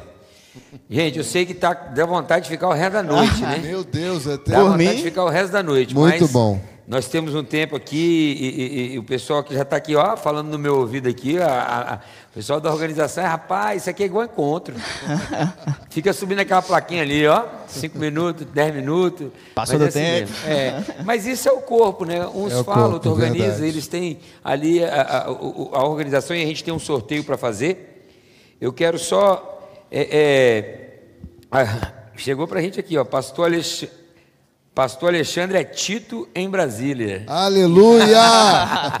É isso mesmo, vem para organizar algumas Glória a coisas. Deus. E, e- Receba e em nome de Jesus. Unificando com. E nós temos aqui, verdadeiramente, vemos que o Senhor tem feito um grande trabalho ali no Guará, na CAF. E nós podemos ver uma paternidade. Amém, Né? Brincando com a palavra que o Senhor gosta de colocar, né? Uma paternitude. Paternitude. É. Uma coisa muito bacana na CAF, né? Comunidade Apostólica dos, Filhos. Por quê? É, é, para que eu seja um bom pai, eu tive que ser um bom filho. É verdade. Né? Na realidade, quando, quando Deus deu esse, esse entendimento para nós, trouxe essa clareza, bispo. Quando nós chegamos aqui, vocês conhecem um pouco da nossa história, nós não imaginávamos que estaríamos pastoreando o ministério e tal. Eu pensei Sim. que eu ia só somar na missão. Centro-Oeste, e eu não imaginava outra coisa. Creio em seus profetas. Pois é, e prosperarei. e aconteceu, rapaz, que Deus fez tudo isso. Nós não fomos, fizeram um almoço num- num- numa casa, em determinado lugar. É, falaram que, olha, já estamos aqui há um ano e meio orando para que o senhor e a pastora fossem enviados para cá. Então, nós entendemos naquele lugar, e aí, numa conversa com o apóstolo Casas, ele falou: Meu filho, quem foi que falou de você? Deus falou de você para eles. Isso aí. E aí eu entendi o que, o, o que, que eu entendi? Que houve uma manifestação dos filhos. Nós não fomos, nós não nos exibimos. Aquela, aquela realidade que aconteceu foi Deus falando assim: olha, quando você acessa um lugar de filiação, quem, quem fala de você para os outros sou eu. Meu Deus. Entendeu? Quem vai falar de vocês sou eu. Não é, você não vai precisar ficar fazendo marketing. Quem vai falar de você sou eu. Meu Deus. Então foi por isso daí que, que nasceu a comunidade apostólica dos filhos. Aleluia. É, para a gente fechar o sorteio, tá fazendo aí o sorteio né, da caneca. É, a Josilane falou algo aqui, eu vou só, não preciso nem de colocar na tela. Ela fez uma pergunta: como mostrar a a- uma falta né, sem acusação e sim como pedido de mudança? Ela fala assim: porque há muitos filhos órfãos de pais vivos e isso acontece em várias áreas físicas, presença real, espiritual e emocionalmente. Como mostrar essa falta sem acusação e sim como pedido de mudança? Com amor. Só o amor constrange. É, é, eu, eu creio aqui que a Josilane, ela, ela deve estar falando aqui até mesmo do pai natural, né? É, tem algo que eu sempre, é, Josilene, Josilene, tem algo que eu sempre ensino aqui para as pessoas que andam comigo. É, nunca fale mal de um pai para um filho. Nunca, nunca. Por, por pior que ele seja, por mais ausente que ele esteja, é, tente construir a pessoa do pai para o filho. Porque ele vai trazer uma referência e assim, ah, você está preocupado com o pai? Não, não estou preocupado com o pai, estou preocupado com o filho. Se você for na justiça, é, em caso de uma separação, os pais começam a debater o que é melhor para eles. E o juiz, ele não olha para os pais, ele não olha nem para o pai, nem para a mãe, ele olha para a criança. Porque para ele o que importa é que o filho, que a criança, tenha os seus direitos atendidos. Se o juiz pensa assim, é assim que uma mãe tem que pensar. Não pense na dor de ter gerado filho e criar sozinha. Pense em fazer o seu filho amar o pai dele. Não pense assim, não utilize de uma estratégia de falar assim: eu vou fazer o seu filho ver como você foi um mau marido. Pense em fazer assim: se você não faz, eu vou fazer o seu filho enxergar o bom pai que você podia ser. Gere um amor no coração dele. Coisa linda, Jesus. Tem o um sorteio aí, filho? Coloca pra gente aí quem é o ganhador da caneca Bate-Papo Comunhão. Número 7. Cadê? Eu... Edivaldo. Ah. Rapaz, agora o negócio é forte. Semana passada ganhou a mulher dele. Ah, não, rapaz. E hoje ganhou ele, ó. Hoje ganhou o Edivaldo a caneca do bate-papo comunhão. Agora você mande duas, porque vocês ainda não entregaram a dela da semana passada. Ei, rapaz. Eu já falo, não, eu falo ao vivo. Quem sabe, eu falo ao vivo, porque senão daqui a pouco ela escreve aí, a mina não chegou. Amém? Amém. Amém. Pastor Alexandre, teu Instagram, fala aí do teu Instagram, dê aí a direção para a galera. Queridos, nós, nós estamos ali, PR underline Alexandre Silva, tá certo? Nós deixamos tudo bem comunicado, bem atualizado. Você pode entrar, interagir conosco lá no direct ou nas nossas publicações, é, ou arroba CAF underline Brasília, onde você também vê ali as nossas movimentações. A nossa ideia, nós não acreditamos que Deus levanta ministérios. Epa! Nós acreditamos que Deus edifica o seu corpo. É, e nós estamos aqui para fazer parte do corpo, é, sabe, ajudar a, a, cooperar com o que o Senhor está fazendo, né? Fazer parte da sua vida por um propósito, não por interesses. Nós, viu, bispo? É, é, e eu quero deixar claro aqui para cada um de vocês também o carinho que a gente tem por vocês. Amém. A gente vê uma é relação é saudável, uma relação de respeito, de honra. E, e isso, queridos, é reino de Deus. Sim. Não é uma coisa da boca para fora. Ah, eu vivo o reino. Pô, vive o reino. Né? Mas vamos lá, o né? Reino é reino, né? O que é reino? Reino é reino, cara. Reino é reino. Então, assim, o reino não monopoliza nada. Nada. É reino. Sim. Não trabalha com a ideia de tribo. E, e, nós trabalhamos nesse lugar. Isso não quer dizer que a gente vai é, ficar ne negociando princípios. Não.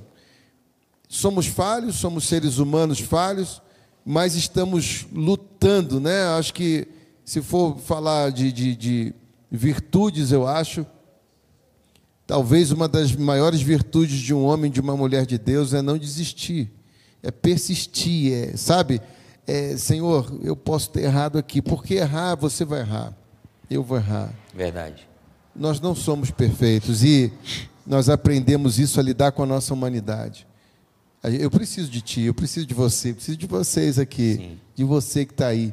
Mas eu acredito que tem algo que Deus me confiou confiou ao Bispo Júnior, ao pastor Alisson, a cada um daqueles que está aqui nos assistindo, Deus confiou algo a você que outra pessoa precisa, do corpo, precisa de você. Então, quando você quiser, pode acessar as nossas redes. Nós temos ali as palavras, palavras que têm sido ministradas, seminários que têm sido ministrados, e vai ser uma honra. Né? Segue a gente lá que vai ser benção. Quem, está conosco aqui, está ao vivo aí, Pastor Gonzaga. O Ah, é Gonzaga! paizão, né? Pai do Pastor Horus, está É aí conosco aí. verdade. Um abração, meu lindão. Um cheiro, rapaz, tem uma história boa dele aí, hein? Pai Ele- do pastor Horus e, o- e meu filho espiritual. É. é rapaz. Congregando conosco lá. Pastor Gonzaga botou o apóstolo Zermino para trocar de cadeira. Oh, meu Deus! É, Gonzaga. Depois tu me conta essa. hein? Conta aí, pastorzão, depois. Pastor Alisson, diga as redes sociais suas aí, como que eu posso te encontrar? O meu Instagram é pr.alisson, com dois L e um S. É para não É errar. cheio de coisa, né? Dois L e um S, dois. Siga lá. ok? Amém. E o meu BPJR Santos e também a nossa página Comunhão Ministério Comunhão Oficial. Você pode acessar nossas páginas, nossos cultos são todos online, todos ao vivo, todas as quintas, 20 horas, todos os domingos, às 19 horas, e todas as quartas, às 7 e meia da manhã, você pode estar participando do culto no Ministério Comunhão. Para nós foi um prazer, uma honra estar aqui Maravilha. com o pastor Alexandre, pastor Alisson. Bênção de Foi Deus. maravilhoso. Nós estamos falando sobre reino e o próximo bate-papo comunhão, ele vai falar sobre reino. Aleluia. Ele vai falar sobre a aliança do amor, uma aliança a qual pastores estão construindo não um prosélito, mas algo para o reino. E vai cair certinho na semana qual vai voltar o alinhamento, avivamento que tem o mesmo, a mesma finalidade, que é uma construção do reino. E igreja, nós somos fortes quando quando estamos unidos, não as placas e sim a unidade, a comunhão, Aleluia. o amor entre as igrejas. Deixa eu aproveitar, Bispo Júnior. Sim. Então, dia 24 e 25 de agosto, alinhamento, a conferência Alinhamento e Avivamento, na Catedral Casa da Bênção, lá em Taguatinga Sul. Sim. Ok? Às 19h30. Vou mandar aqui, eles vão colocar na tela aí. Top. Está no seu aí, Giliade. Dia 26 de agosto, 19h30 também, é a conferência Alinhamento e Avivamento, tá certo? É no Avivando as Nações, lá em Planaltina, tá certo? Em Planaltina. E dia 27 de agosto, tá certo? A conferência Alinhamento também com o apóstolo Luiz Hermínio, todas elas né, sendo ministradas com o apóstolo Luiz Hermínio, tá, tá na casa do Pai, lá na Candangolândia, ok? Amém. Todos, é, para participar, é importante que você tenha que fazer a inscrição. É importante. Então, depois deixa na descrição aí, tá? Por favor, é, O já mandei para você o link da inscrição, porque dessa vez nós teremos um número e não são todos que poderão estar você, mas você vai estar, porque você já vai se inscrever hoje mesmo. Amém. Amém? Pastorzão, Glória eu lhe Deus. amo, Deus abençoe sua vida. Também te amo, Que haja sempre esta unidade entre nós e que É verdade. nós possamos a cada dia estar desenvolvendo Amém, o Pai. amor entre os irmãos e que assim o nome do nosso Pai, nosso Deus, ele seja glorificado. Amém. Amém. Eu vou lhe pedir para que o Senhor possa fazer uma oração Amém, por Deus. todos aqueles e principalmente, enquanto é, eles colocam na tela ali sobre o alinhamento, é principalmente eu queria que o Senhor orasse por esses que comentaram, estiveram aqui colocando, que ainda têm uma dificuldade em reconhecer a paternidade, que precisam mesmo de deliberar e, e aceitar essa paternidade. Amém? Vamos orar? Fecha teus olhos, você que está nos acompanhando. Onde quer que você esteja, Deus vai falar com você. Amém? Pai querido, em nome de Jesus Cristo, nosso Senhor, nós queremos te agradecer por esse tempo aqui no Bate-Papo Comunhão. Queremos te agradecer por esse, esse portal de acesso que foi aberto para que pudéssemos, ó Deus, transferir, ó Deus, e ministrar corações por meio desse assunto tão importante, por meio dessa chaga. Hoje, ainda é uma chaga infeccionada nas nações, não apenas numa nação. Nós queremos, nesse momento, Pai, pedir ao Senhor por esse homem, por essa mulher que foram marcados talvez pela ausência paterna ou por uma paternidade deformada. Nós pedimos ao Senhor, Pai, abençoa esse homem e essa mulher. Não é por força nem por violência, mas é pelo teu espírito, diz o Senhor. Pai, que o Senhor possa trazer cura, que o Senhor possa restaurar a identidade, que o Senhor possa se revelar. A tua palavra nos afirma que o Senhor se revela a quem o Senhor quer. Por isso nós acreditamos que o Senhor quer se revelar, Pai. O Senhor quer mostrar que existe sim, existe sim um Pai que não é abusivo. Existe sim um Pai que não nos abandona. Existe sim um Pai que nos ama. Existe sim um Pai que é capaz, que foi capaz de dar o que ele tinha de melhor para ter os seus filhos de volta. Deus, em nome de Jesus Cristo, que o Senhor também possa perdoar a todos os pais que estão nos assistindo. Todos os pais, todos nós que por algum momento, por algum tempo, erramos com os nossos filhos. Os filhos naturais e os filhos espirituais. Não existe ninguém perfeito aqui, Pai. Nós não vamos nos colocar no lugar que não, não merecemos. Não há ninguém digno o suficiente para sentar à mesa contigo, e mesmo assim o Senhor nos, nos chamou para a mesa. E nós queremos te agradecer eternamente por isso, porque a mesa também é lugar de restauração, da comunhão. A mesa é lugar, Pai, de vivermos e experimentarmos a simplicidade que há no Cristo. A simplicidade de um pão. É interessante que os, os discípulos no caminho de Emaús, eles tiveram o Cristo revelado nos seus corações. Não foi no caminho, foi quando sentaram à mesa. Foi no repartir do pão à mesa. E nessa noite nós queremos repartir o pão que recebemos, Pai, com esse meu irmão, com essa minha irmã que está em casa. Pedindo que nesse momento em que estamos repartindo pão, o Cristo que está sentado à mesa conosco possa se revelar a eles também. Possa queimar no coração deles também. Possa atraí-los para uma realidade de paternidade aonde a sua identidade será restaurada e o seu destino profético será realmente, Senhor, ó oh Deus, retomado na velocidade do rio que flui do Éden. Havia um rio no Éden, e esse rio tinha quatro braços: Pison, Gion, Tigre e Eufrates. Isso fala de condições de um lugar do, do propósito que é restaurado quando somos restaurados ao lugar do propósito, nós recebemos pison, que é crescimento, nós recebemos gion, que é rompimento, conseguimos romper com as nossas limitações e, e, e obstáculos, nós recebemos o tigre, a velocidade do rio, não é a nossa velocidade, é a velocidade do rio em que decidimos mergulhar. E nós recebemos frutificação, que é o frates. Que os teus filhos que estão nos ouvindo nessa hora, que eles possam receber isso, Pai, crescimento de dentro para fora, rompimento de dentro para fora. Que eles possam receber velocidade, porque somente no lugar do propósito, dentro da identidade que o Senhor nos, nos estabeleceu, possamos ganhar a velocidade como a de ninguém. E que possamos ser frutíferos em tudo aquilo que colocarmos as nossas mãos. Seja curado em nome de Jesus. Seja curada em nome de Jesus na sua paternidade. Que o Senhor te abençoe, que o Senhor te guarde, que o Senhor faça resplandecer o seu rosto sobre ti. Tenha misericórdia de ti e te dê a paz. Em nome de Jesus. Aleluia. A você, o nosso boa noite.